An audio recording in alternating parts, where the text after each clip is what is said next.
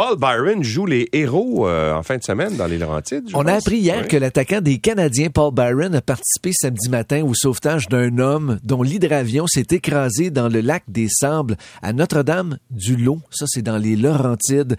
Byron participait à une partie de pêche avec les membres de sa famille, son beau-père, son beau-frère, un, un ami de la famille. Et soudainement, pas tellement loin d'où il pêchait avec sa chaloupe, eh bien, il y a un hydravion qui s'est écrasé. L'avion s'est écrasé dans l'eau, s'est retrouvé rapidement sur le dos. Et là, il y a un homme qui passait par là en moto marine, son nom Serge Labelle. Il a été le premier à porter secours au pilote. Et euh, tout de suite après, euh, Paul Byron et sa famille, son beau-père, son beau-frère et un ami de la famille, Ils sont jetés à l'eau. ben exactement, se sont euh, précipités vers l'avion. On a euh, sécurisé le pilote, on l'a amené sur le bord des rives. Et là, c'est par la suite qu'on a communiqué avec les autorités pour euh, justement porter secours au pilote. Mais quand même, il faut le faire. Ben Pensez-y deux petites secondes. Là. Il y a une hydrav- une hydravion qui s'écrase pas loin, puis euh, vous allez porter secours. Félicitations à la famille et également à Paul Byron du Canadien de Montréal. Voilà. Fin d'un Tour de France euh, historique dimanche. 3500 kilomètres en trois semaines pour les cyclistes qui ont participé au Tour de France.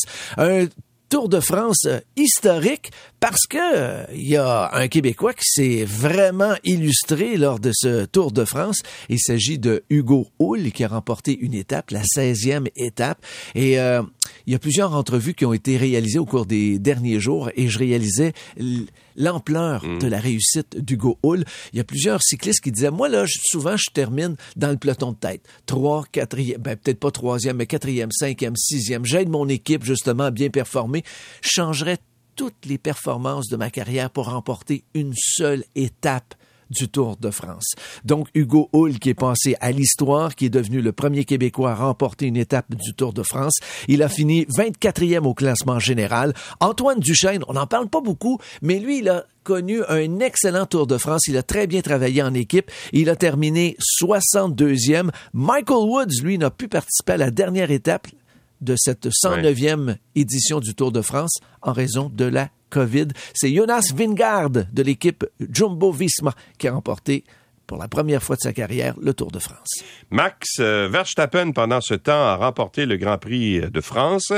Et euh, Charles Leclerc, euh, on ne sait pas trop ce qui s'est passé. On a l'impression que c'est un problème de pneus, mais il a pris, il a pris le décor. a, il a pris le décor puis il a pris le blâme également parce que les deux bataillent présentement pour le titre euh, de pilote par excellence de la saison du Grand Prix. C'est un week-end de rêve pour le pilote Red Bull qui a remporté la course. Il a vu son adversaire Charles Leclerc, lui, être contraint à l'abandon. C'est donc dire qu'au classement des pilotes, Verstappen a inscrit 24 points et le pilote de Ferrari, zéro. Verstappen prend donc la tête du classement des pilotes avant la douzième course de la saison. Il y en a 22 au total. Leclerc avait un retard, un retard de 38 points sur Verstappen. Après la course d'hier en France, il accuse maintenant 63 points de retard. Lewis Hamilton a terminé deuxième pour son 300e Grand Prix en carrière.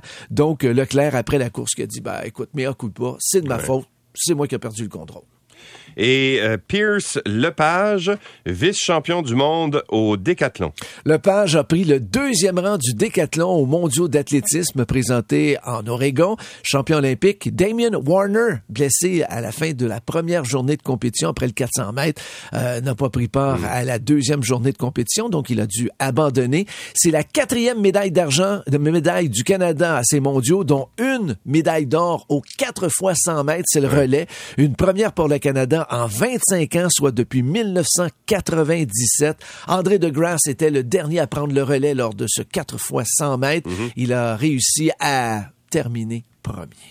Et David Ortiz, intronisé au temple de la renommée du baseball. Big Pappy, maintenant un immortel du baseball, il a été intronisé dimanche après-midi dans la classe euh, 2022. Il a joué 20 saisons dans baseball majeur. Il a porté entre autres les couleurs des Red Sox de Boston. Ortiz devient le premier frappeur désigné à être intronisé à sa première année. Euh, au Temple de la Renommée. Il a frappé 541 circuits, 632 doubles, 1768 points produits. Big Pappy, hmm, un favori de la foule. Et dixième défaite euh, en 11 matchs pour euh, l'Alliance au basketball. Ça Hey, va pas bien l'équipe montréalaise. Non, non, ça n'a pas été facile pour l'Alliance, la nouvelle équipe de basketball professionnelle de Montréal. Elle s'est inclinée deux fois en 48 heures face aux Growlers de Terre-Neuve. Hier, l'Alliance a été euh, mauvais, complètement mauvais. S'est inclinée 105-85. L'équipe occupe maintenant le dernier rang de la Ligue élite canadienne avec une fiche de 4 victoires, 13 défaites. Voulez-vous une prédiction avec trois matchs à faire à la saison? Je pense pas qu'ils vont participer aux séries. Et la golfeuse Brooke Anderson qui remporte son deuxième titre majeur. Elle a remporté le championnat Evian en France grâce à un roulé de 8 pieds sur le dernier verre, le 18e trou. Son premier titre, elle l'avait gagné en 2016 à l'âge de 18 ans seulement. Sa victoire lui a rapporté un million de dollars. Sa, en carrière jusqu'ici, elle a des gains de 10 millions de dollars. Et une ceinture de champion a été vendue pour la somme rondelette de 6,1 millions ou 6,2 millions de dollars. Ouais.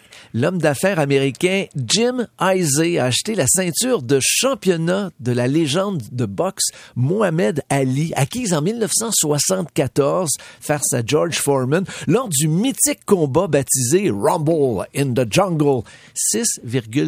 6,18 millions de dollars. L'homme d'affaires possède déjà une guitare qui avait appartenu à Elvis, à John Lennon, à Prince et il a également le manuscrit original des alcooliques anonymes écrit par Bill Wilson en 1939. C'est un collectionneur, mais c'est quand même beaucoup d'argent, un petit peu plus de Ouais. 6 millions de dollars pour la ceinture, mais c'est vrai que ça représente quelque chose de particulier.